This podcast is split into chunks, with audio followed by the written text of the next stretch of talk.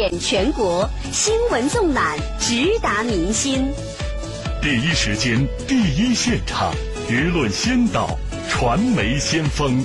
陕西新闻广播 FM 一零六点六，AM 六九三，用更新更快的新闻资讯，优化您的现代生活。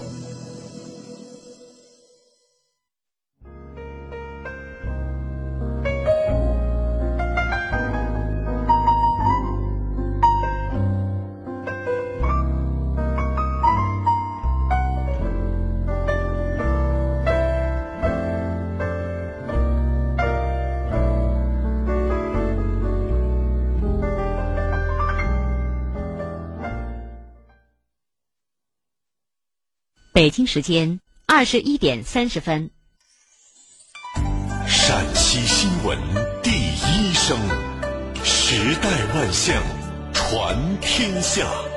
陕西广播电视台新闻广播，FM 一零六点六，AM 六九三。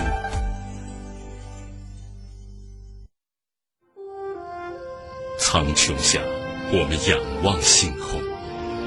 听山，听水，听世界的烟火，听心灵的声音。FM 一零六点六，AM 六九三，陕西新闻广播，星空夜话。星空夜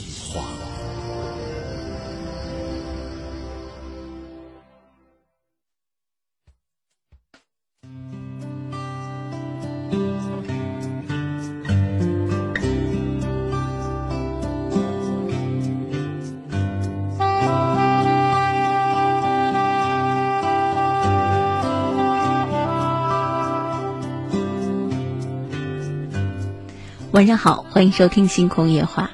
每天晚间九点三十分，张英在电波的这一边都会陪伴大家。热线已经开通了，并且我们也有经有听友在拨打热线。我们的热线号码是零二九八五二二九四九幺，零二九八五二二九四九二。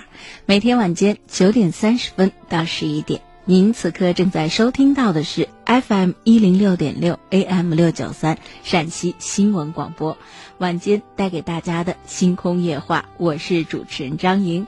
微信平台，我们的微信公众号“陕西新闻广播”，搜索的时候只要搜索汉字“陕西新闻广播”，添加关注就可以。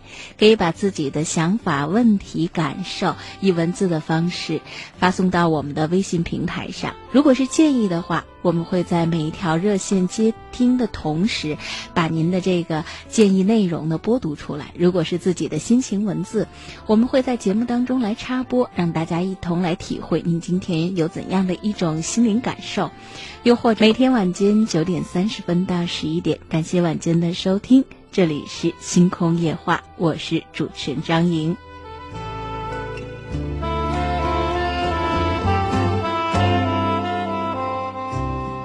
热线上已经有听友在等候，来，请入我们今天晚间的第一位听友。您好，喂，您好，喂，你好，哎，您好，感谢收听《星空夜话》。呃，是张莹老师吗？我是张莹，您好。哎，你好，你好。啊，嗯，有一点问题想咨询一下。您说。呃，我这个孩子今年刚高考，高考完了就是现在不该上哪个学校，我想我了解一下。那他不是已经报了吧？志愿什么应该早就已经填报过了。不是，他的分数考的不太好。嗯。就是现在他要他说那个二本不够，三本就是上那个学校就是说那个费用高一点。对对他说想上那个专科，看能不能上，我想了解一下。那只要分数够了，选一个自己喜欢的专业去上，当然是可以的了。无非呢，就是在下一步，因为一般现在专科的这种设置，他在大学的一年级或者二年级可能就会有专升本的考试。因为年轻人现在面对激烈的竞争，他很想提升自己的学历，是不是？刚开始一次高考，如果成绩不是很理想，他可能会通过后续专科读书的过程里，然后再通过专升本拿到更高的一个学历文凭，呃，改变一下自己。嗯，这个根据孩子自己，对对，他选择一个自己喜欢的专业，我觉得这个比较重要。他真是像上那个师范嘛，有一个师范学校，就是像报师范学校嘛，那就很好了个专科，对，那就很好啊。只是说他看出来怎么样，看能不能说看这个 上还是上，我先让他上那个本科，他说本科就是费用大一点，孩子可能是考虑到家里的实际情况，哎，嗯。就是这样，对，专科是可以继续深造的。如果他选择的这个专业他自己很喜欢，未来的这个职业方向他也很喜欢，那我觉得没有问题。嗯在这个问题上，是上那个本科呀、他上专科啊，都是报的师范学校，就这样。嗯，那就很好。您刚才不是说了吗？说这个呃，家庭也有实际的情况嘛。嗯啊、如果是专科的话，就意味着有一个专升本的考试，然后继续深造。嗯嗯，而如果他上本科的话，三本三本的费用，孩子可能都是做过了解的。啊，嗯，对我那个 打了好几次电话打不进来，就是今天还 打进来了。我觉得孩子到了现在这个年龄哈，我们要信任孩子，就是他自己有一些想法。比方说，他说：“爸，我觉得上那个呃呃本科的话哈，咱家的费用太高了，我不想花这个钱，我希望通过专科，然后呢，专科上到。”大一或者大二的时候有那个专升本的考试，我可以进一步深造。因为如果以后想当老师的话，他很有可能仅仅读完本科都不行，他很有可能还要本科读完再去读研究生。嗯啊即便他是师要范求是这个专业要上那个专科，我说那你嗯要上专科的话，不管上哪个学校，我都没意见，就是嗯这样子。我觉得就是尊重孩子的意见和选择，而且孩子应该很清楚，他选择的这个职业对未来的学历要求会比较高，所以他前面的求学的路应该还比较漫长。嗯嗯，啊，现在的分数只有四百三十多分嘛，四百三十多分就是靠那个二本不够，就是对这个事儿是扭转不了的，费用太大。对，这个事情是已经扭转不了的，但是呢，后面还有发展的机会。所以我们现在无非就是孩子选择自己想去的学校，想选择的专业，然后未来呢，呃，想从事的职业，为这个职业去铺路。嗯嗯，啊，所以说我今天打电话就想把老师咨询一下看。我觉得我们家长呢，还是这个观念没有转过来，就是你得相信，就是你这个孩子今年已经到了十八岁了，他已经开始认真的思考。十八岁对，他在思考他自己未来的、他的兴趣、家庭的实际情况和未来的就业选择。如果孩子在这件事情上很困惑，他说：“呃呃，爸妈，你们帮我了解了解该怎么样。”其实，孩子在学校里，不论他是接触老师，还是他对相关信息和资讯的一些了解，很有可能已经超过了家长。所以，在这个问题上，我们听一听孩子自己的这种认同和选择，我认为是最重要的。尤为重要的就是你尊重了他的选择和感受，那么他在这个过程当中就会有自己的主动性。就像我刚才一再提到的，他选择的这条路将是一个漫长的求学之路，因为未来教师的岗位竞争是非常激烈的。想成为一名优秀的好教师，前面自己深造的路和在实践过程当中教学的经验的积累是非常漫长的。嗯嗯，所以他自己要有充分的思想准备。嗯，嗯，那行，就跟您说到这里。哦，那就谢谢老师。不客气，不客气。好，再见。嗯，好，继续来接听我们下一位听友的热线。喂，您好。喂，嗯，您好，请讲。嗯、你我这侄侄女给说了几个项，都没看上。前上次给说我我我这个小区这个，现在他可看着人，人家可看不上他。现在我这这这这单个也聊着的，俺的爸他妈也买饭的，家里没人，我我常常也给叫别人操别人操心。您这个大伯呢，确实很操孩子的心，但实际上呢，那因为他爸现在得了病了，是得了那个癌样的，好像是胡胡豆医做了手术了，现在人灵现在生不得出来。他妈有那个有那个啥阳那啥风那个人说那啥病来了就就跌倒了，就是那种病。嗯现在他现在在俺弟弟在西安武警医院这买的，刚把房买的，三十万预付了十六万，还有十几万，现在这现在是靠俺弟弟那他的儿承担。现在我主要是操心，给这女子把婚，现在操心，要操心就给讲了去。但是我们都很清楚，很清楚，现在对于年轻人的这个婚姻的问题，作为长辈可以提供建议、提供帮助，但是不能够强人所难。就是他在这个过程当中有他的选择，有他的感受，是不是？一次没介绍好，那么咱再给他再找，这事是逼迫不来，也不是急来的。就虽然您现在的这个心情，您很操心。呃，自家兄弟这个身体的情况，也希望呢，他父亲把这件事情托付给咱们，咱们能给人尽职尽责，咱把这看成是自己的责任。对，咱责任心很强，确实是孩子的长辈，但是咱也要清楚的认识到，感情的事情是长辈们无法代劳的。对对，您这干着急不上次他他大妈给都看着，他大妈看着能。都看着那能行，人家是不，人家说不行，没办法。咱都经过年轻，咱年轻的时候也一次也一定不只见过一个两个，也都见了不少，或者也都遇到过不少的异性，对不对？有咱喜欢的，人家看不上咱的；有喜欢咱的，咱看不上人家的。这事儿不是说家长说这个小伙子很不错，你就跟他过吧，然后咱就心甘情愿的跟着走，不是吧？您也是从年轻的时候过来的，所以同样都是年轻人，面对感情，孩子的正常反应，咱现在觉得他稀奇吗？这事儿就是慢慢找呢。您心急，因为那儿有个病人嘞，咱希望给人把事儿办了。但是我现在问您，您经常听咱们节目嘞？昨天晚上最后两条热线，呃，一个是儿子二十八，一个是姑娘二十八，没错吧？对对对，着急不着急？对呀，家里人家倒是没有病人，着急不着急？一样着急。但是呢，咱道理也讲了一百次、一千次了，着急不顶用。年轻人有他自己的感受和想法。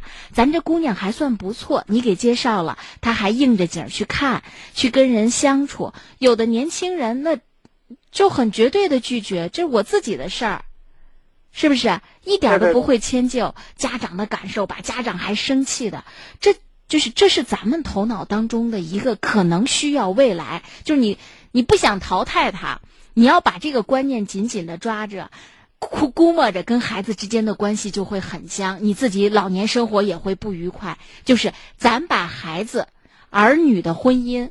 认为是咱们的责任。如果咱这辈子在孩子该结婚的年龄没给孩子把婚事办了，咱就觉得很内疚，好像咱责任没尽到。这个观念该淘汰了。婚姻的责任是他自己来完成和承担的，咱不用。好好好了。行，那行，我们就说到这儿啊。嗯。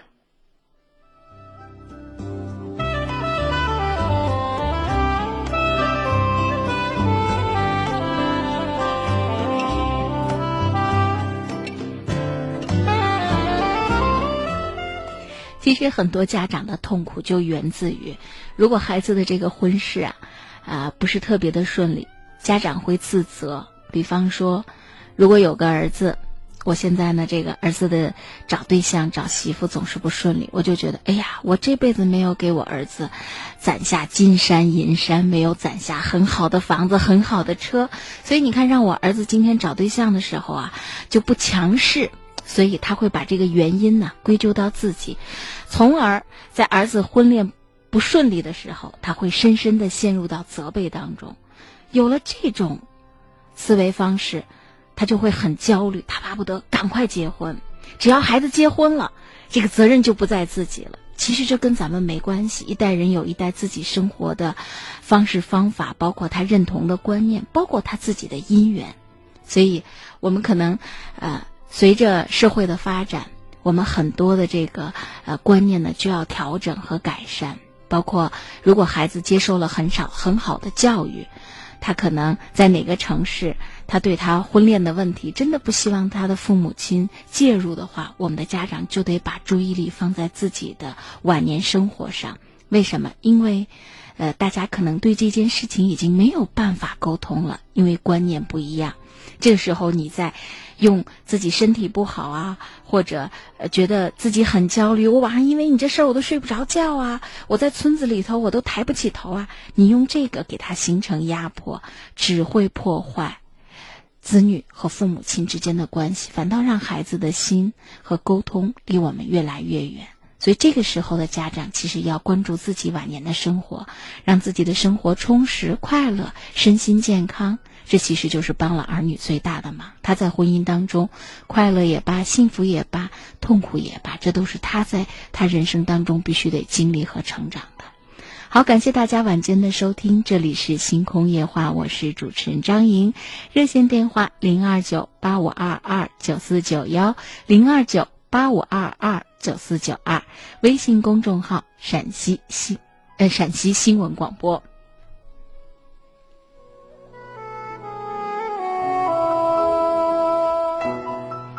聊萨咧就说了：“说望星空，听夜话，想人生，画未来。”青山绿水说：“别着急，孩子们的婚姻是靠缘分的。”刚才这个伯父啊，其实他着急，他并不是说我为这个侄女儿有责任，而是我对我的兄弟有责任。兄弟重病在床，重病在卧，这个事情交付给我了，那我必须在兄弟这个呃身体还呃将就的情况下，给人家把这事儿办成，这就这就不对了。就是做父母有这个想法，我们能够理解，但是呢，我们自己心里得清楚，这事儿呢急不来。所以我们不能把这个责任转嫁成我们自己，逼迫着自己来完成这事儿，很有可能就不会有一个好结果。因为匆匆忙忙做的选择、做的决定，都未必呢真正的适合他未来幸福的生活。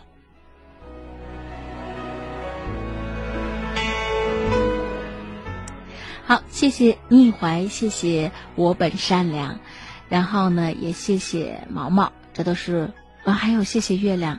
这每天的节目当中啊，非常感谢这些微信上和我们互动的听友，也谢谢通过热线参与到节目当中的听友。这里是星空夜话热线零二九八五二二九四九幺零二九八五二二九四九二。喂，您好，张莹老师。哎，我是张莹，您好。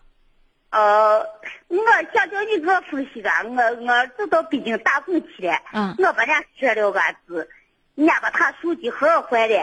让我着急的。您说他什么了？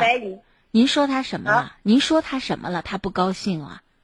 人家都是到到外面去打工，三个月、四个月才给我打一回电话。哦人家这些事多半年了给我不打电话，我就把人家骂了吧。我可是早起给人家打电话，晚上给人家打电话。嗯，人家这些呃把手机号坏了，跟我这几年了不联系了，把我心急的。我想跟老师聊个子，要老师给我出个嘴孩子成家了没有？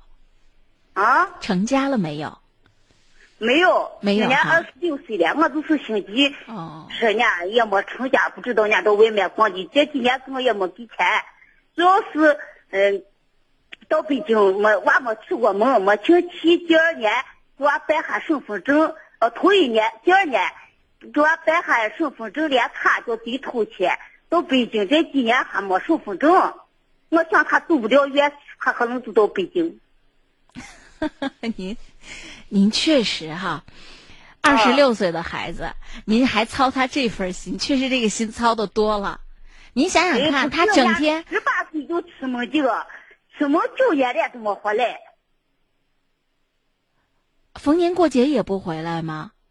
哦，那两年那两年人家说回来呢，那一年说回来呢，我可是叫人家年该回来，没料，没想到说人家把身份证一点，人家该没身份证买票不好买，对，那几年还能回来，这几年到外面办不下身份证嘛。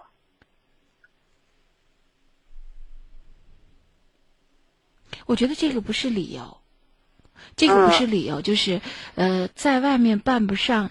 我我就是我记得前两天我看了一个新闻哈，现在在北京、上海这样的一线城市，呃，在外地、异地是可以，如果身份证丢失的话是可以补办的。我是在新闻上看的。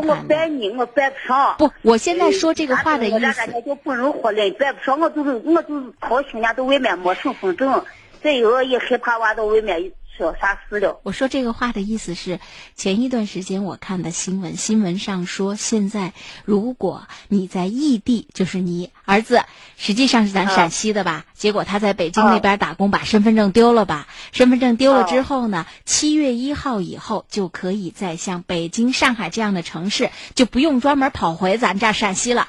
他在呃当地。就能够补办身份证了，这是一方面，所以您这儿就不用操心了。为什么现在这种呃补办身份证的服务，我是从新闻上看的哈，是可以来完成的，这是第一点。第二点。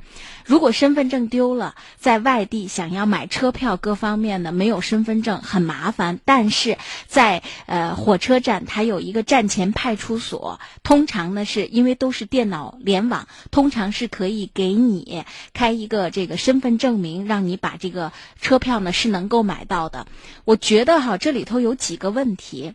第一个问题，孩子十八岁出去了，出去打工，可能在外面呢。这些年我们都知道，打工也不是很容易。年轻人如果这个呃手头呢呃开销就是自己，一个是挣钱不容易，再有一个就是开销，如果自己不是很克制的话，可能也攒不到钱。如果孩子呢也不是特别的能够体谅家里的艰难的话。有可能就是能够让自己管得住自己，未必能够惦记起家人，逢年过节给爸妈呢寄点钱回来，表达个心意。我觉得这是我们家庭的教育的问题，一方面也可能跟孩子在外面生活的实际的挣钱能力有很大的关系。这是第一点。第二点，就是您现在呢不用再操心他有关身份证的问题了。为什么？因为这个问题在外地可以解决。您不用担心，而孩子现在跟我们不联系，我觉得问题不出在身份证上，就有可能他跟咱们说话的时候，因为我听您也是个急性子，他现在婚姻婚姻的事儿没个着落，挣钱挣钱的事儿给家里也没寄过一分钱，是不是？就是您呢，就是跟他把电话就算打通了，您就算。一百个、一千个想你的儿子，你可能跟他也唠叨的是他不爱听的话。不是，我也没有唠叨啥话。开始那几年，我就说叫人家攒点钱，最后也都不说钱的。嗯。呃呃，这些人家给我打电话，我就是骂人家的。嗯，所以嗯，就是我我我觉得我们哈，嗯，这里头有一个很大的问题，就是年轻人有的时候是逃避问题的。就自欺欺人，他不愿意跟父母亲说话。一方面呢，就是父母亲他这样，首先我说是不对的，哈，因为我们在节目当中经常都会提到，哎，离家，不论你今天年龄有多大。呃，通讯又很方便，现在打电话又不贵，而且通讯方式很多，向家里报平安，也问候问候父母亲，年龄大了身体情况，对不对？家里有没有小？就是这是应该做的。你的孩子没做到这一点，一定是他的不对。但是现在呢，咱说他的不对，他是不是听不见？他不可能在北京听咱的节目嘛？那既然是您把电话打进来了，我要宽您的心，我是不是就是说，咱以后跟孩子联系的时候，或者孩子以后给咱打电话，咱就要注意说话的方式方法。咱明明知道咱养的这个儿子说给咱把电话号码换了就换了，那咱势必要迁就一下，就是说一些最起码他不是很排斥的话。你结婚的事儿啊，你挣钱的这个事儿啊，咱就不说了，咱只是互相报个平安。以后呢，跟他说一下，隔三差五给家家里打个电话，使这个手机啊什么号码换了，也提前通知家里人，不然家里有个啥急事儿都跟你联系不到，对不对？咱说话呢，尽量说一些温和的话，不要说互相之间一说，两个人都闹得很不愉快。就咱以后掌握这个技巧。最后再说一点。因为他不经常给家里打电话，他可能因为什么样的原因把手机号换了，他都没有意识给家里通知，说我把手机号换了，未必是他故意要避开您。就这个孩子不懂事儿，由来已久了，这么多年也不主动的给爸妈问候，是不是？哦，人家说，哎呦，生不生给我不打电话。对，所以他这次我这七八两年，人家一年过年给我打电话呢。这几年嘛，人家手不大，嗯，手不大嘛，我把我气的我都是把人家歪了，嘎，给人家打电话，人家这下还把号坏了，我些也把号坏了。你们也换了？哦，我我嫂子呢，我外孙到我问呢，我是座机，叫我外甥叫我外甥带着他的，伢最后些后来可没有个座机的，我就可换成手机的，伢红就说怪我那种把手机号换的，娃也不知道我号，也没有给给他姑也没有说说号，他姐家也是座机，也把号换的。哎呦，那这就是，那你这就不能怪孩子了。你的电话号码他都不知道了，对不对？他这电话号，因为现在换电话是很正常的一件事儿，就换号码是很正常。有的时候遇到，哎呃，这个公司做活动，那个公司做活动啊，年轻人他图人家这个促销的便宜，他可能换一个电话号码，这都很正常。而您这边也换了，事先也没通知孩子，所以这事现在不能单方面怨孩子，就看年底。或者说他自己主动的乡里乡亲啊、同学啊带着话，如果他有心，如果咱们的孩子没心的话，那可能就到过年的时候，有没有可能他自己拎起行李得回家来看一看？而且弄不好，都为都和想似的，人家是没有那个没有身份证不得回来。啊，不是不是，现在不是这么回事。人家到外面说啥事了没？办我这几年听几句也没办法。您现在您最早的接他的电话是什么时间的事儿了？呃，接电话是二二零一零年嘞。啊，就这六年间你们没有联系过？呃，这这这四年的，四呃二二零一一二年嘞，这这四年的没没有联系。哦，都四年没有联系了。哦，把我这这几，嗯，我这人也。识字不多，到北京的地方去去，那么大个城市，没有我家做切记的厂子地址，大和市那事，大破瓦子不是不是，呃，有可能他现在都不见得还在北京打工，这都说不准的。您除了这一个孩子，还有其他的孩子没？哦，我有个女子，就是一一儿一女，女子跟家的，再就这个儿子，这二十六了，来来来来不，对对不起，我对不起对不起。对不起啊，我这光带儿这几年不打电话，把我这两年七七八八万。我说的这个话的意思就是，他姐姐年轻，有没有找找他以前的同学？因为年轻人现在除了有手机，他可能还有 QQ 号，就是另外一种联系。有户口号，我不知这娃有 QQ 号嘞。前那两年上网，这两年连网都不上嘛。我这就是心急说，看家不是到外面开。不学好嘛，想起我这情况也不行，我个娃四岁岁也不是为哈娃，嗯，反正都是费事。来，您听我说好不好？您听我说，哦、您找到他这个呃村子里头的他这个同学，如果有他的呃这个 QQ 号的话，不管他上不上网，把咱们家的这个电话号码的变更啊什么，呃信息啊发给他，万一孩子哪一天上 QQ 呢，对不对？咱就了解了，这是其一，其二呢，呃呃。就是尽量的、尽量的发动身边的亲朋好友，谁能够呃了解或者知道最后一次他人在哪里，然后我们找一些线索，找一些线索，因为这个事儿确实已经事过四五年了，这事儿我们现在再去找一个人，我觉得大海捞针。我们现在就算是去报警，都不知道该在哪个地片来报这个警，对不对？而且现在也不知道究竟是孩子。我到我到我派出所都报警，指挥都嫌半年时间了，还没明白。那当然啊，你都提供不了任何有价值的线索，他怎么？就是里头有，就是一方面，呃，就是最起码从现在我们知道没有没有什么不好的消息，这就是好消息。另外一方面呢，也不排除孩子出去了以后，可能呃他也没有跟我们的电话联系呀。还有就是呃呃，总之吧，就是如果这个孩子这么多年跟家里一点都没有联系，确实挺让人稍等一下。纳税，每个人应尽的义务。税收是国家强盛的基础。国防建设、科学研究、医疗卫生、文化教育、环境保护、救灾赈济，都离不开税收。一九九八年，全国税收收入约九千亿元。一场历史罕见迅速调集三十多万官兵，奔赴灾区抗洪抢险。二零零八年，全国税收收入超过五万亿元。北京二零零八年第二十九届奥林匹克运动会开幕式的。二零一五年，全国税收收入超过十一万亿元。二零一五年底，中国高速铁路运营总里程达到一点九万公里，居世界第一位。依法纳税，国富民强；依法纳税，汇聚中国力量。好，我们继续回到节目里。喂，是这样子哈，您已经报过案了，报案这个问题我们就不再提了。我们这边呢，就是您自己，因为现在也有微信，保不定呢，他那些同学啊，谁呀、互相之间呢都能够联系上。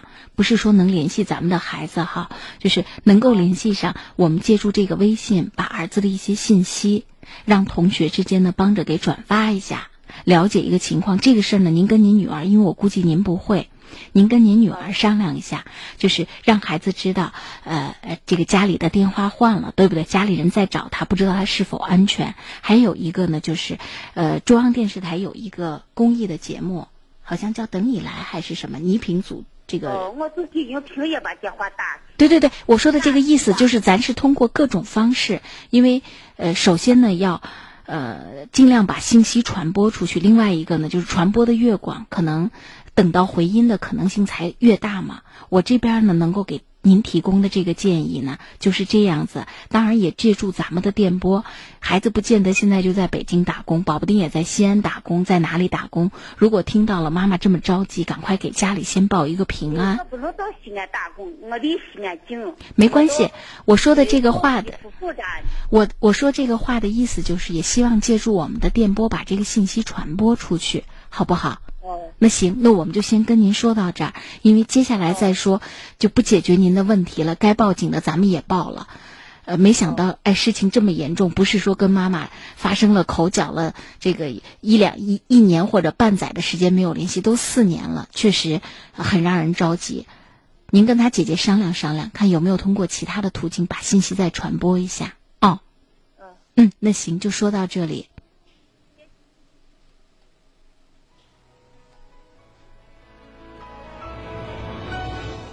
感谢大家晚间的收听，这里是 FM 一零六点六 AM 六九三陕西新闻广播星空夜话，我是主持人张莹，热线电话零二九八五二二九四九幺零二九八五二二九四九二，微信公众号是陕西新闻广播。这阳伞诉说了，儿子他是实际上是嗯九年，应该是四年没有联系了，呃。这阳伞说：“首先要确定是否安全，不行赶紧报个案。他已经报案了。然后外出巡视的顾燕说，跟他们的同学问一问。然后聊杂了说说这个父母永远是咱们的男神女神，儿女永远是咱们的宝贝儿，联系是必须的。所以不管走到哪里，把这自己的通话方式，包括在哪里打工，具体的的地址都要给父母亲留个信儿，留个线索。好，我们继续回到热线的接听当中。喂，您好。”喂，您好，您是张英姐吗？我是，您好。我曾经就是参与过咱这个节目，就是发过一个微信，就不知道自己加进去嘛，就是铃兰噩梦，那个就是我。铃兰有，因为每天微信很多，所以我不是很清楚。一般您加到以后，加进来以后，我们都会有一个回复，就是、嗯、呃，就是有一个文字的回复。亲爱的听众朋友，您发送的信息我们已经收到，感谢您的参与。陕西新闻广播很高兴就是能打通这个电话，嗯、然后就是咱这个节目，你主持的，主持的就是我挺崇拜的，这个节目主持的挺好的，嗯，就是我很支持咱这个节目，嗯，谢谢您。就是我想说一下我的婚姻问题，您说。对不起，张小姐，我有点有点激动。嗯，慢慢说，情绪先平静一下。我现在很纠结。其实我知道这个婚姻真没希望，但但是我就是上不下下心不下两个孩子。其实我们这个问题时间都挺长的，从一三年的这时候。是啥问题？嗯，就是就是心，就是感觉到身心疲惫。就是我老公在外面，就是一三年的时候在外面有外遇。嗯。然后我知道那个事情以后，我处理的的确也不妥当。我今年三十四，我今年就是三十四岁，他比我大六岁。我跟他，他是个丧，他是个就是娶我是第三个老婆。那前面的两个老婆呢？是离婚呢，还是丧偶？是人家都走了，第一个结婚十天人家走了，第二个结婚也没有孩子，也没有什么，就是过了个有，最多也就半年时间，也是人家走了。那你当时有没有了解清楚为什么他前面两个婚姻妻子都离开了？就是你了解没了解？他比我大六岁，我年纪小，当时就是家里人就是极反对这个事情的，然后就是家里人说，他这个情况是不是就是生理方面是不是看有一些问题？就是家里人提出来说，不是我我就对这个婚姻就一直傻嘛，当时年纪也小，他比我大六岁。我坚持就是没办法，家里人一看，一看要是我，他们不同意这个事，害怕我有什么闪失，然后就说那那不行，就让这个男娃提出要求，就说去医院检查一下。结果去医院检查了一下，就是有一点小小的毛病，家里人就越是反对，不同意，说你好好的一个人干嘛呀？你看，他娶你都第三个老婆，你一个好好的闺女，你为啥要嫁这么一个人？而且他还有生理方面，不管怎样，他还有点小小的毛病。当时我就想，我也没有想人家那么多感受。去医院检查了以后，他说是我家人，他说是不是你妈把医生买通了？我说，那不行，咱就再换个医院吧。然后就去咸阳去二院再做了一个检查。结果检查出来跟这边都是一样的。生理上有什么问题？你们都有两个孩子了，他生理上有啥问题？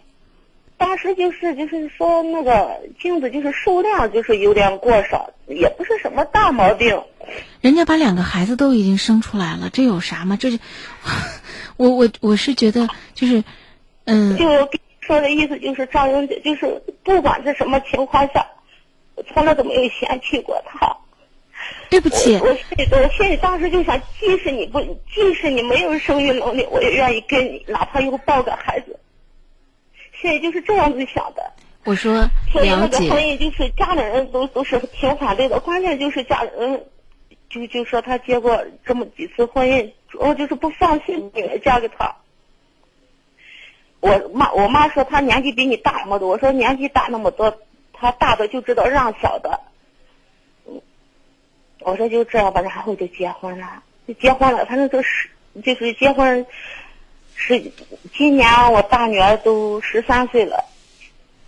前几年吧，就一直就一些小事，他争争吵吵的。他那个人嘛，就是比较自私一点，就是逢年过节啊啥，就是他就打个比方，就是说单位发一点东西啊什么的，我就光知道就是我自己的爹妈。我家穷，他家比我家稍微能好一点。就是结婚的时候，等到结婚，他们家里人也罢，就包括我老公，就是对我家里人，就是有一种在心里有一种瞧不起的感觉。那时候他们就对我家人，他对我家人也就那样子。然后我妈就跟我说：“我妈说不，他对我跟你爸好不好都无所谓，只要跟你过得好就行，只要你过得好就好。”然后我就这样子过了几年。张小姐，其实我不知道咋了，现在我觉得我挺脆弱的，每天想的都是死亡，没有一个亲人可以倾诉。今天给你打这个电话，就好像你像我一个亲人一样。我娘家又没有一个人，我娘家我妈四十五岁的时候得了不好的病。她去世了，她去世不是说病就直接病死了，她是上吊走的。然后就是她死的时候，我还在第二个就是那个爱女儿那个坐月子期间，就是第七天，我妈就那样子走了。然后有一个弟弟，他 有一个弟弟，他下了就是我唯一的亲唯一的亲人。他二十六岁那年他出车祸，他又走了。然后现在娘家就一个老爸，你想娘我家里遇了那么多事，他现在虽然活着就好像一个行尸走肉一样。我的我就是对这边的我的公公跟婆婆，我就极力的想去讨好人家，就是取得我老公的欢心，就是让人家能对我爸好一点。可是不管我怎么做，他对我爸都就一年一个电话都是很奢侈的。你给你爸打电话不？我爸就说，我爸说没事，只要人家给你过得好，我我都无所谓。人家到时候我老了管管就管，不管我就进敬老院。也也是那样子说，就只要我们过得好。然后一三年，那就是在外面。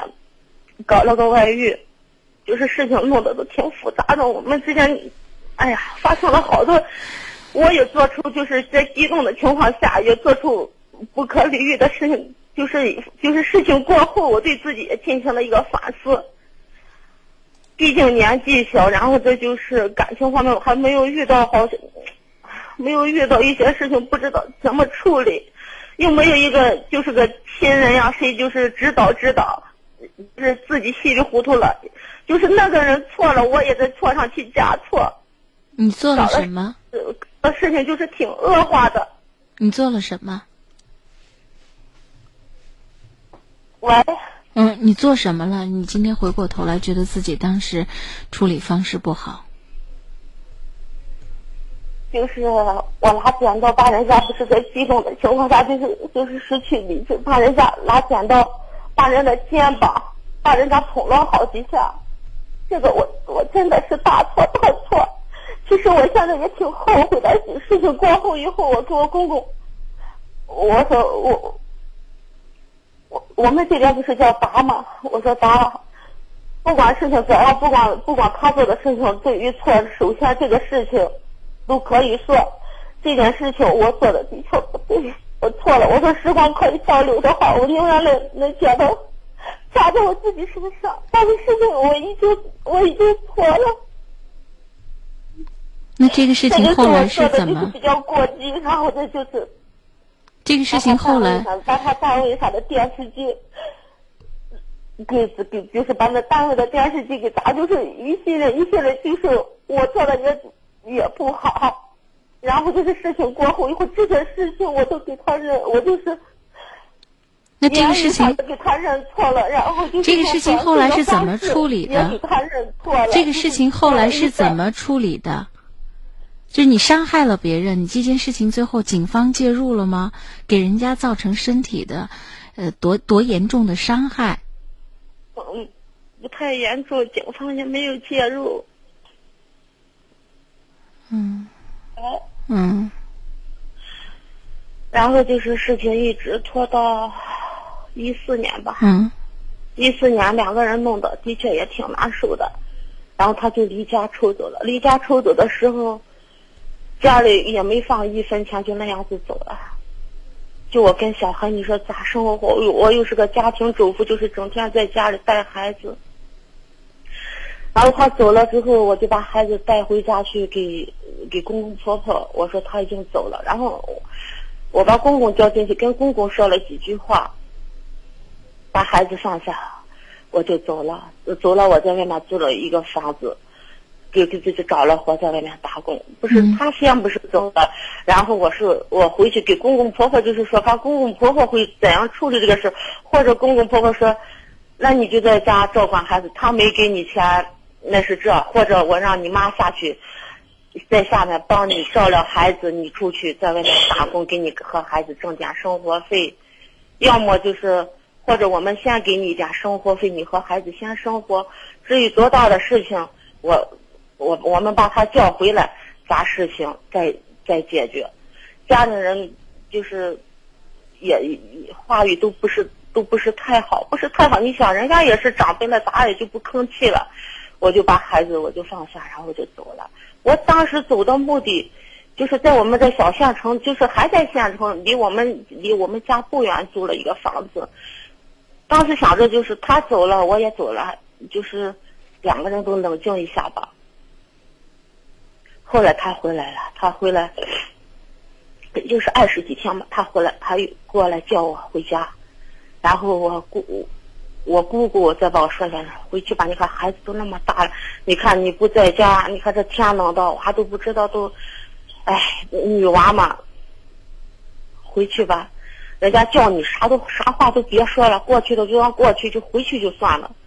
他过来叫我，我也没有提啥要求，直接就回来了。我想他能叫我，那肯定也想也想把日子过好，所以我也就没有给人家提那么多要求。你现在给我下一个。什么保证啊？回来以后怎么也没提那么多要求，也就回来了。但是回来之后，他在外面那一直就是一直就是，唉，咋说呢？现在呢？孩子，孩子虽然有爸，就是从来都没有得到父爱。孩子看见人家一家一家子，就是我们这楼上啊院子里啊一家子人在一起走着。就跟我说：“妈妈，你看人家的家羡慕的，反正孩子也挺可怜的，就是就是有爸爸跟没爸是一样的，从来就是没有得到过父爱那种感觉。到现在为止，张云姐其实，就是一开始的时候，就是一三年的时候，我知道那个事情了，我也没有就是跟他就是咋的咋的，我就说，那你既然事情到了这个份上。”你就要做出一个选择，你说是吧，张永杰？如果你要跟他过的话，那咱们就好聚好散。你该咋样打发我就打发，让我走。他还就是家里还不离，外面还还就是那个样子，把事情越来越搞越复杂，越搞越复杂。到现在为止还是这个样子。到现在跟外面那个还是这么个样子，跟我就是整天不回家。整天给我三天一小吵，两天一大吵。不是都不回家，怎么可能吵架呢？打电话嘛，一打电话，两个人就就就。你给他打还是他给你打？有时候他不打，我就给他打。如果说他还会主动的给你打电话，就证明他还顾念家里呢呀。张英姐。我现在，我现在就是，我跟那个女人也打过一次电话，因为我家里遇了那么多事情，我的心也累。如果人家真心是喜欢这个男人的话，我可以做出让步，我可以走，因为我知道不管怎么样，我还跟这个人过了，就过了这么些年，你说是吧？如果我们过在一起不幸福，如果他跟那个女人幸福的话，我可以走。我给那个女人打电话，我觉得你不用给那个女的结果。对对，你不用给那个女的打。其实现在做这个决定和选择的是你丈夫。如果你丈夫还念及到这个家庭的话，可能要做出决定和举这个选择的是他，而不是那个女的。你打那个电话没有多少用。太痛苦了，真的，我真的想死。但是我觉得，白发人送黑发人的那种感觉，真的，我爸送走了我弟。然后是这样子哈。我我我知道你很痛苦，就包括家里一连续的这些重创哈，从妈妈到弟弟，然后包括到自己婚姻当中出现了问题，路已经走到现在这一步了。我们身上还有很多的担子，比方说孩子，爸爸不回来，最起码身边有妈妈，对不对？最起码还有一个人能陪陪伴着孩子，或者给孩子提供母爱，嗯。父亲那边呢，就是您的亲生父亲那边，儿子不在了，老伴儿不在了，最起码还有一个女儿。就算以后呢住养老院，也得有人能够帮他贴补一些钱，逢年过节的时候能把他接出来。所以呢，咱未来其实担子蛮重的，所以咱还不能够轻言放弃。至于说这个婚姻呢，呃，是挺让人伤心的，但是。我打断你一下，他现在就在我跟前坐着，您能不能跟他谈一下？喂。您把电话给他。好，谢谢张英姐。你跟张英姐谈一下吧，人家人家又没有什么，你说吧，张姐，他在耳边听什么？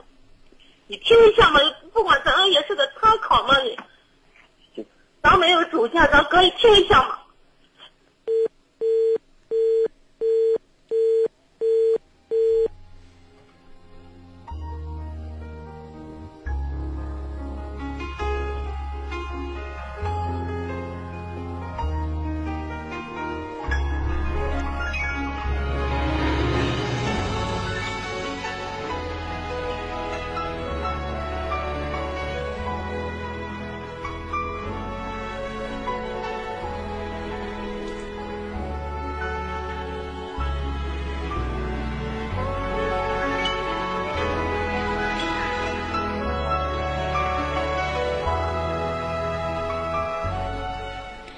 来，我们那位听友的电话呢又接通了，来，我们继续。喂，您好。喂，对不起，高人姐。呃，我能够理解你丈夫不接电话，这是你自己主动打过来的，是吧？他也没有拦着你。我，我，我，我能不能很坦率的说我的感受？虽然呢，你在这个过程当中呢，哭的也很伤心，但我接下来说的这个话呢，呃，也未必哈是完全。呃，站在你的这个角度和立场上，我可能希望你看待你这个婚姻的时候，哈，嗯，我就先说吧，就是婚姻走到今天，哈，啊，很不容易，经历了这么多的事情，男人一定有男人做的不对的地方，先不说他的那个第三者，这是一定不对的，这是不，就是不用商量的，但是前期的很多琐碎的矛盾，我也是。听你说了很多的表述，对不对？我觉得啊，我们也要看到，就是我们在这个婚姻当中也有处理的非常不合适的地方，不是第三者这个问题，是在婚姻当中日常的琐碎事情当中，我们处理的不合适的问题。比方说，我们觉得老公对自己的家人不好，呃，对自己的父亲一年都不打一个电话，还有我当年跟你结婚的时候啊，这个你有问题。我觉得这些话说真话哈，放不到台面上，也不应该用这种方式去责备人家。既然决定要结婚，爹妈拦着咱们，我觉得这是父母亲的呃善意，就希望女儿找个更好的，对不对？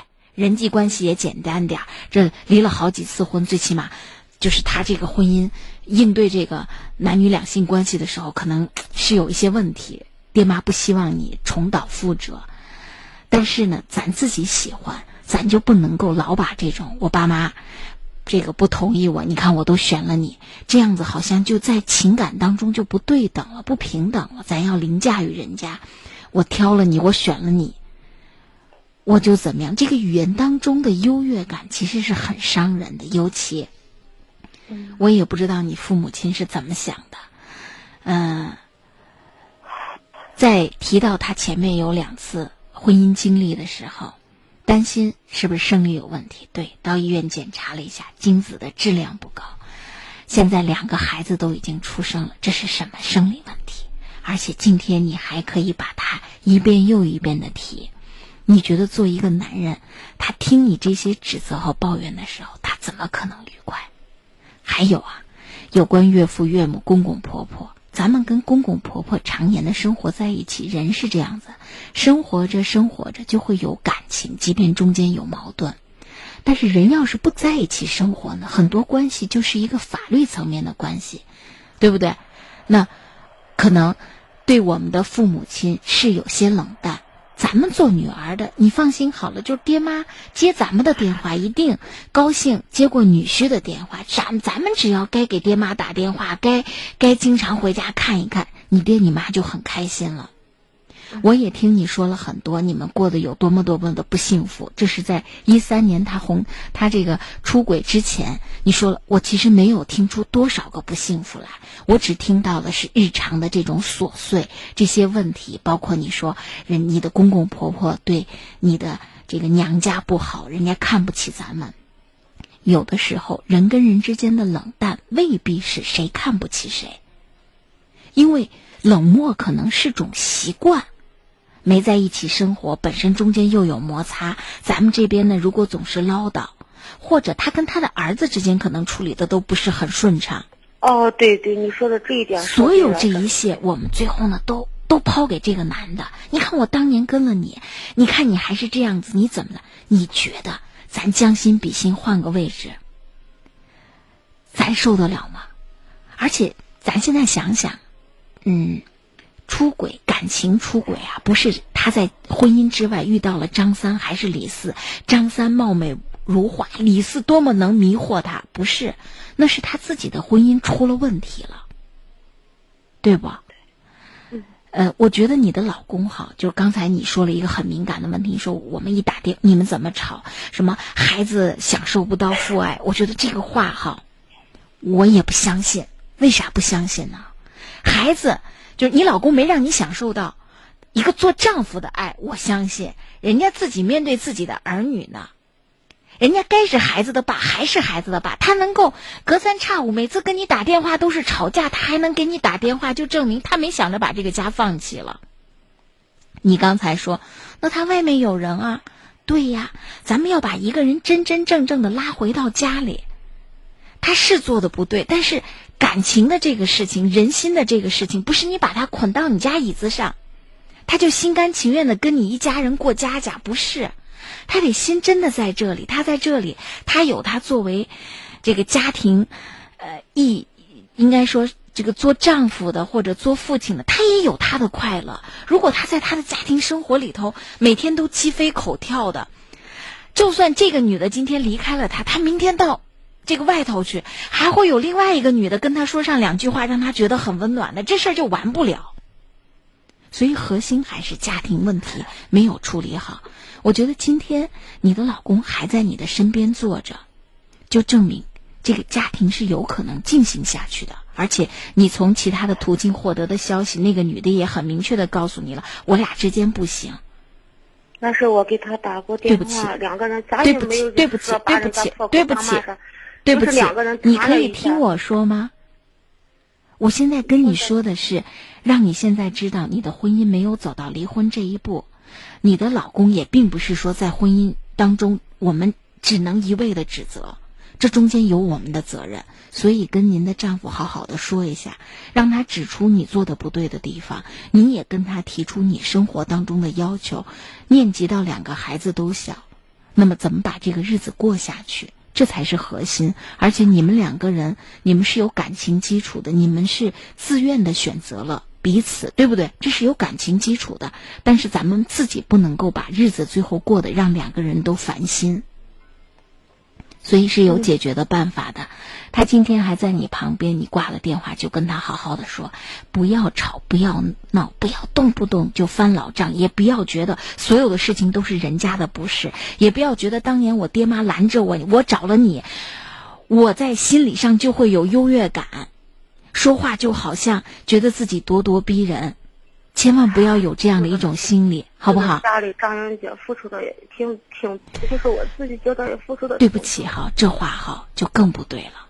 你知道为什么吗？所有这个家庭当中的人，面对一个不幸的家庭，都在付出非常大的成本。你的孩子也在付出，你的孩子付出的是他今后成人以后回过头，他没有一个愉快的童年啊。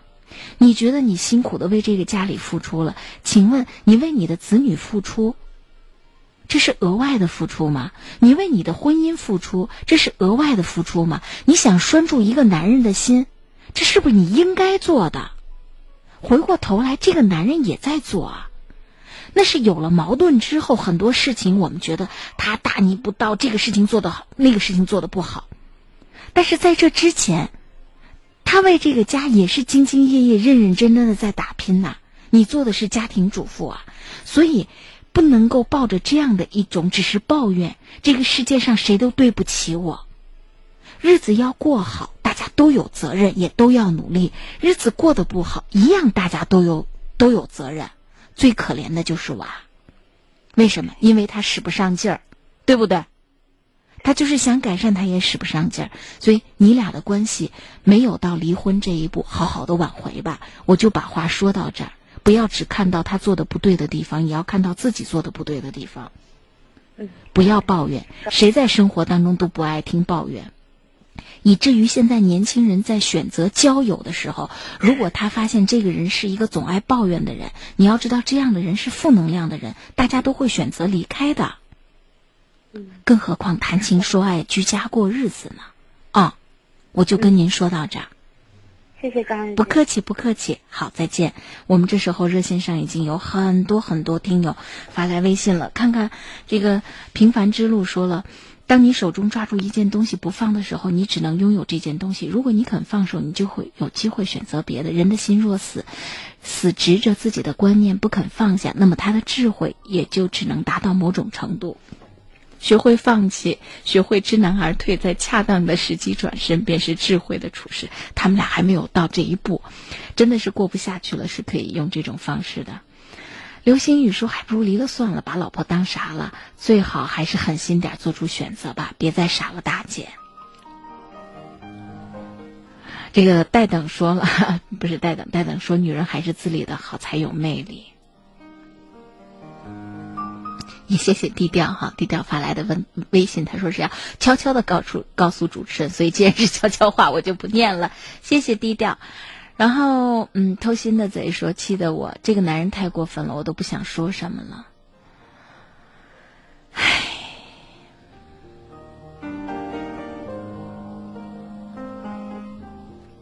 离婚是种解决问题的方式，但如果还没有，它也是一种最简单的方式，但是还没有走到那一步，我觉得为婚姻去做努力都是值得的。两个人如果有心把这个婚姻继续维持下去，各打五十大板，自己检讨，为未来的生活做规划，各自做调整。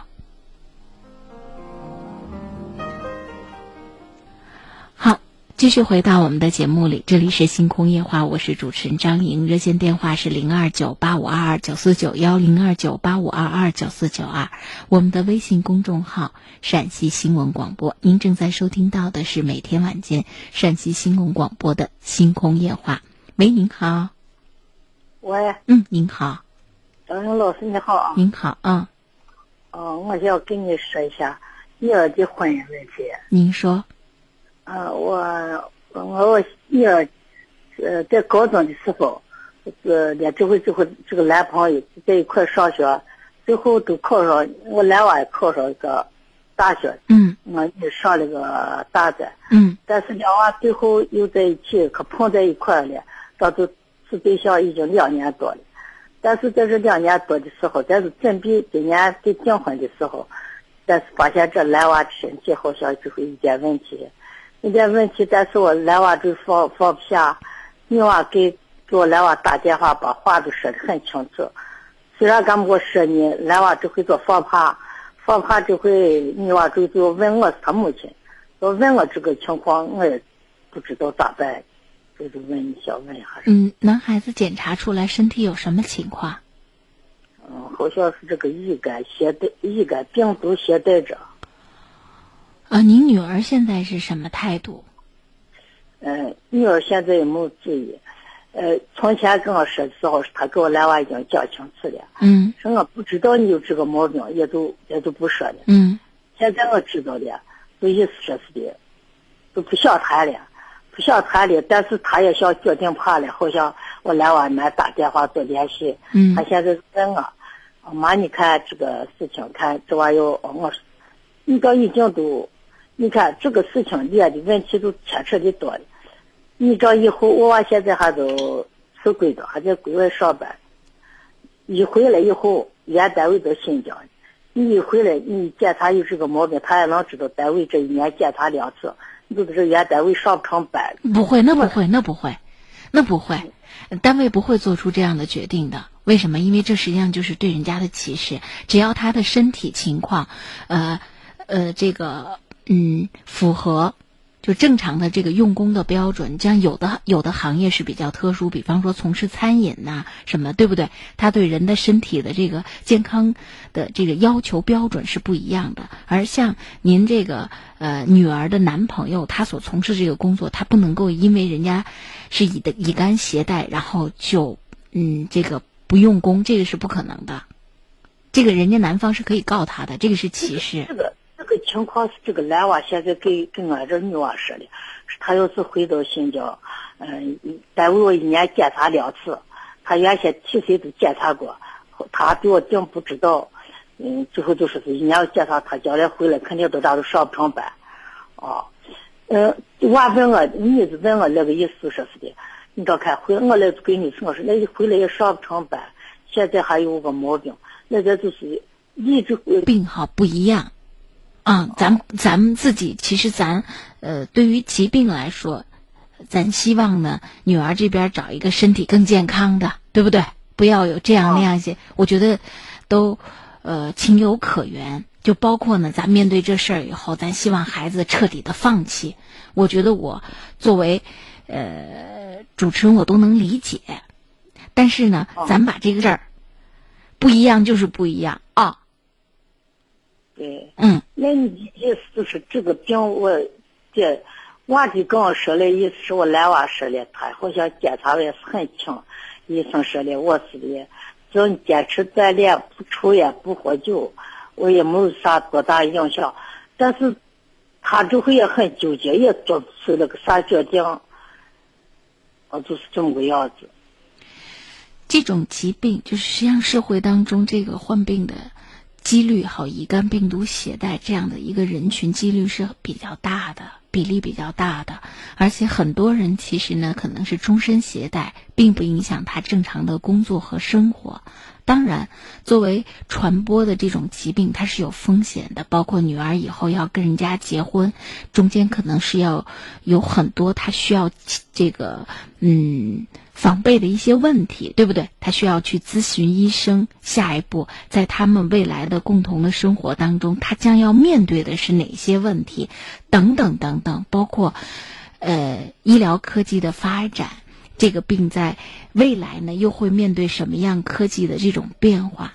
作为您女儿，就是她现在呢，把这个皮球踢给咱们了。你说，咱能够给她出啥主意？咱？很坦率的跟她说啊，我作为母亲，我当然希望你找个更好的，就仅此而已。这个事情呢，由你女女儿自己。为什么？因为他们俩今后一旦结婚以后，其实不单纯是一个这个疾病，还会有很多的问题，都是他俩共同来面对。今天只是我们知道了他有这个病，于是我们通过了解就知道未来一定会遇到什么样的问题。这些问题，我愿不愿意陪着他一同来面对？这是咱们的女儿，就是她要是觉得她没有勇气来面对这件事儿，那就趁早撤撤身，对不对？如果他觉得妈，我我我我放不下这个人，我愿意跟他这样走，那。呃咱到时候真的拦，可能也未必拦得住，所以咱只能跟女儿实事求是的讲，我是怎么想的，我希望你找什么样的人，而女儿的主意还得她自己拿，因为她做了决定，她就要承担责任。你跟这个人共同生活，那么接下来可能面临的很多的问题，包括他在呃这个工作还有生活当中遇到的种种压力，包括以后疾病在不断的这种呃。应该怎么讲好？防治的过程当中吧，注意的什么事项，这都是他日常生活当中要跟这个男孩子共同面对的。所以，女娃女子就会的意思就是的，现在就像有同情心，好像是我娃这都无边吃亏，还有点压力，也是有一点病，心里也有压力，就像这防怕没给他打电话。女的女娃虽然给了个打电话，把事情说开了。但是心里好像动也就是也说不清，等到有一天可跟我说是的，我妈我来过年回来的，我娃都到我大医院去，本来我再呢，我是个大夫，把这个病这个情况再问一下。到那个时候到对了，你到跟我到位，可介绍对象，把我弄内心没有啥主意，就是这么个样子，就会。如果女儿跟咱们说了，说妈，你给我在屋里再找对象，咱就呢帮她寻摸着，为什么？成与不成，他放弃不放弃，他跟咱们提出什么样的要求，咱们做母亲的是配合自己女儿的要求。至于女儿，她下一步，因为毕竟还是有感情的，她愿意跟这个男孩一块儿到医院，到大医院去接受各种的检查，听医生提供的建议。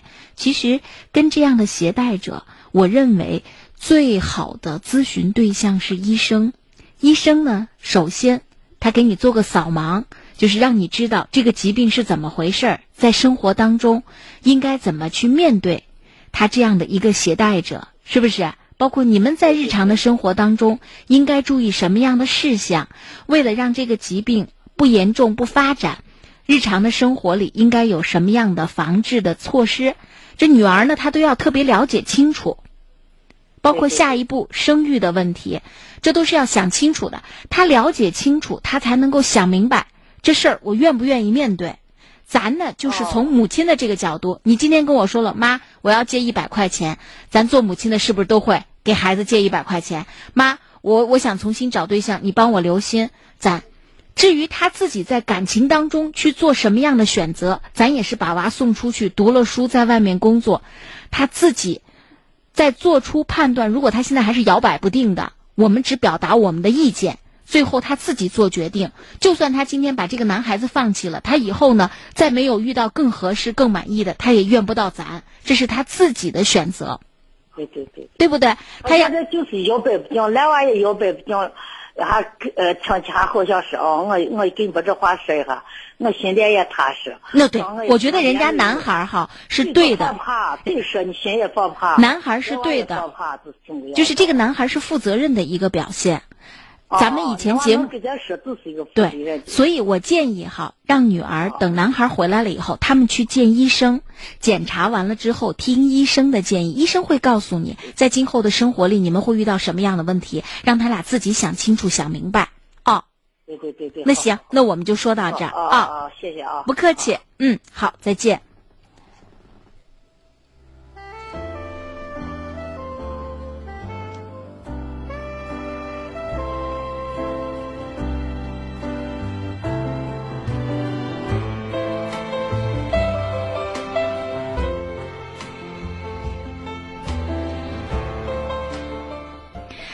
我们这个热线上还有听友哈，念几条微信吧。低调发来微信说啊，不是低调，低调的微信我就不念了。低调的微信，这个上善若水说说两性相爱是在相互尊重理解的基础上建立的，把缺点错误隐藏了起来，把呃理解宽容放在心上。他实际上是针对上一个那个女性，倒不是这个妈妈。这个妈妈是操心自己女儿的这个事儿。遮阳伞说了，乙肝这种病现在是可以防治的，等病全好了再说。嗯，也在这里谢谢我们的一位老听友哈，这是署名容量的听友。这前一段时间每次呢也跟我们的节目进行互动哈，一段时间他说一段时间没有听我们的节目哈，这两天可能呃又来参与和互动，在这里也谢谢容量参与我们的节目。这个金青问我们，他说：“我要问一个问题，儿子结婚以后只听媳妇儿的话，不听父母的话，该怎么办？”本身到了已经能结婚了，在正常的情况，他已经成人了，也并不是说他要听谁的话。问题是他自己要去分辨什么样的建议可能更合理，并不是说这个话是由谁说的。有的时候，爸妈说的话不见得合理，对不对？老婆说的话也。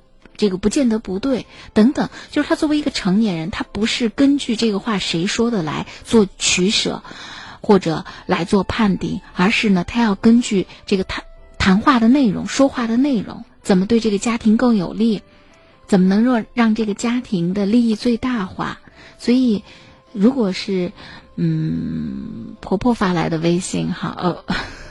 觉得自己养儿子养了一整，人家只听媳妇媳妇的话，心里好像有点生气。我觉得其实是可能婆媳之间的问题，倒并不是说儿子听谁的话的问题。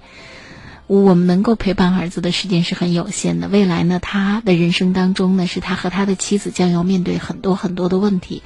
所以，如果他们夫妻俩节拍总是很一致，遇到事情总能够商量，媳妇在这个过程当中处理很多的问题，和儿子之间。嗯，关系也很好。我觉得我们做妈妈的其实应该偷着乐。为什么？因为未来的生活是属于他们的。嗯，他们之间的这种关系的融洽和和睦是非常重要的。而对于我们来说，我们能够介入的和影响的会越来越弱。所以我们得慢慢接受。嗯，儿子一旦成家，他应该有他的生活，他也应该凡事跟他的老婆商量。好，继续回到我们热线的接听当中，这里是星空夜话，我是主持人张莹，喂，您好。喂，这位听友，您的电话已经接通了，请讲。呃，你是张，你是张明老师。我是张莹，您好。你好，你辛苦了。啊，谢谢您。我就是和你跟你聊有三件问题哦。嗯。一，你是万安音乐师，这句话开通带来的苦恼。谢谢您。嗯。你你讲话过程中的温柔、呃诚实、认真。嗯。呃，对有些是疑难问题都一一得到解决，这个人听两百户很大的感受。嗯，谢谢您。二一个我说问题或者大人善人，你不当串门子的、婆婆妈妈的，当时问题要价，占用别人的时间，希望大人下次注意一下。好，嗯。呃，三，我就说个事情。对。我今年已经是七十多岁的人了。嗯。呃，没有文化，但是一个人生已经走的可以说是接受了。开花莲子，娃们都大了，孙子也大了。嗯。呃，盖房娶媳妇，送买老人，这事情都完成了。我两个儿子能进六间房，有村上搬迁户，我那六间房都作废了，我们人家都另居新盖上了，也忙碌，经常不在屋，就是我跟老伴在屋里，做了十几步地还看着牛，在生活过程中没有啥大的困难。嗯。呃，最地方户你说，这人说，三经去了五个人，呃，既文案、拆文案弄个草，一早些汤的水池都得吃完，我感觉户呢很烦恼。老伴这个人呢，户呢，一生好苦，那个说也很新鲜，但是脾气暴躁。啊！一天把我弄的不得安宁。嗯。我就是晚上，呃，听听小声，听这个咱这个叫天空夜话嘛，是吧？嗯嗯。星空夜话，对。啊，听了这后就是呃比较开心。我今儿跟你聊，他就说：“你看我后的发展咋弄呢？” 您还用了一个发展，对，嗯，其实接下来要好好的享受生活了。为什么？嗯，呃，上辈老人我们也已经尽孝善终，对不对？然后呢，下一代呢，我们也都帮他们娶妻生子，呃，孩子们也都自己当过了，过开开始过自己的小日子了。他们现在的这个人生阶段啊，我估计着自顾不暇。为什么？孩子都小，自己还得忙着挣钱养家。可能父母亲身体要好的话，他们对咱们的，呃，这个关心呢，或者分给咱们的时间就很有限。所以，咱现在要做的事情就是自己老两口把自己的日子过好，该吃吃，该喝喝，该散心散心。嗯，注意力就不再放在他们身上了。他们对咱们有需要，说：“哎，爸妈，你呢放假了，帮我带个孩子呀。”咱可以添把手。呃，如果呢，人家对咱没这个需要，咱就两口子。没事儿呢，白天听听广播啊，对不对？呃，看看电视啊，村里串串门儿啊，呃，家里还有一些农活，我们全当锻炼身体。然后老两口呢，互相多关心。您刚才说老伴儿的脾气不好，脾气不好，呃，解决问题的办法就是咱越温柔，这事才越好办。所以哄着，你想一辈子也为家里头照顾了老人，对不对？养了生养了孩子。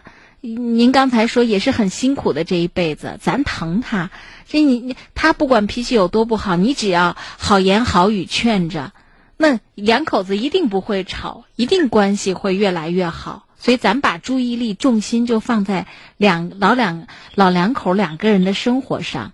您刚才说说，哎呀，我这一辈子就就怎么样？其实才刚刚开始轻松的生活，现在生活身体情况又又能够自理，其实才应该放轻松的日子才刚刚来。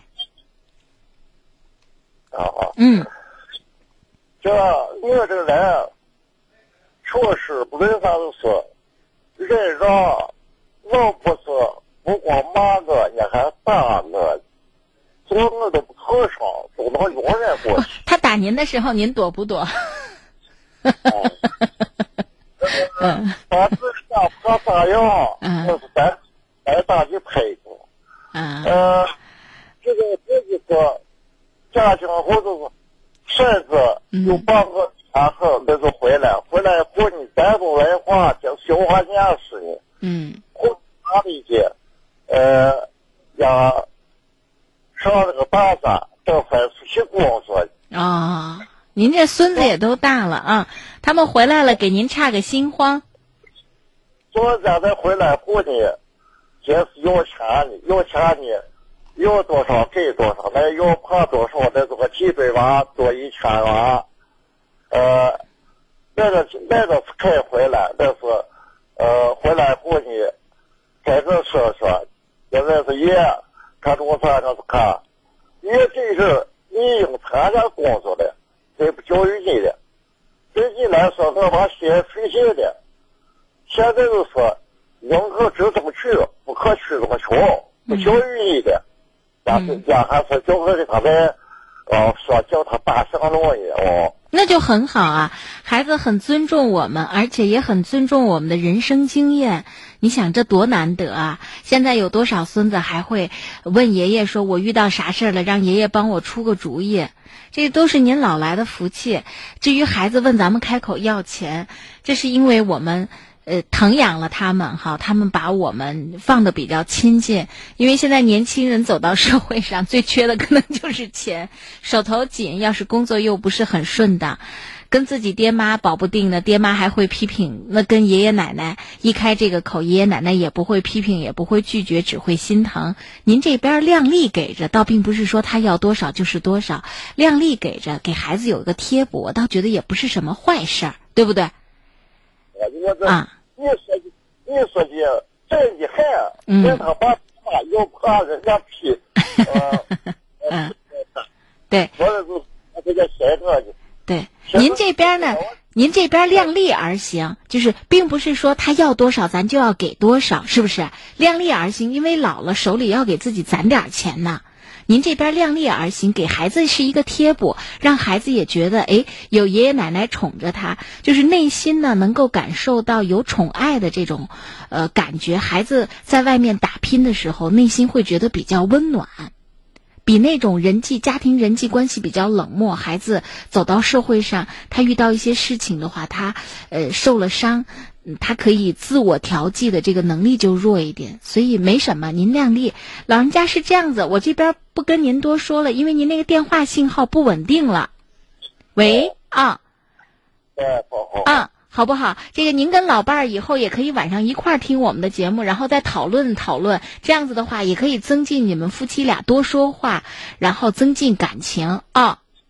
哦，好好啊，好，好，好，谢谢这个老人家的这个电话信号不是很好。我们还有一位听友，我们把这位听友虽然时间不多了哈，来接到节目当中。喂，您好。喂，啊，你好。嗯，咱们得长话短说，因为只剩下几分钟的时间了啊。啊，对对对对对。嗯，您请讲。嗯，我刚才是给他说了。对，您刚才是跟我们的导播讲了啊。啊啊。我一个小儿子就是在上海打工，下老虎机。哎呦，那就是赌博啊！啊，说不清。嗯。我我去了两次。嗯。呃，你你提一次不啥了，你回来的，你还能正经把它盖上。对。你回来以后那个可啥？呃，媳妇儿那个啥，成了家里娃，你小女子，现在都是六岁的。嗯，这媳妇儿为啥钱打了一回车，就把那娃走了。跟他提示叫结婚。嗯，是他要是有毒瘾的话，人家女孩子要是很理智，人家就能够看清，嗯，这这这是一条不归路。除非他自己能够意识到，这拦都拦不住，这是一旦上瘾了，他的那个心态就是病态的。呃，反正还是糊涂，嗯，还是糊涂。又在吃自己开始上房。呃，嗯，这不是说咱出个主意哈，是他得认识到，呃，一他要科学的认识这个问题，这个这个几率哈，你不可能赢的，就是总觉得自己呃赌博是可以赢钱的，这个呃是他自己认识上的误区。再有一个就是投机心，就是做事情呢就想挣快钱。有这样的一个投机心，然后呢，自以为是，觉得自己选择的这个方式呢是正确的，除非他自己能够意识到问题，他看不到。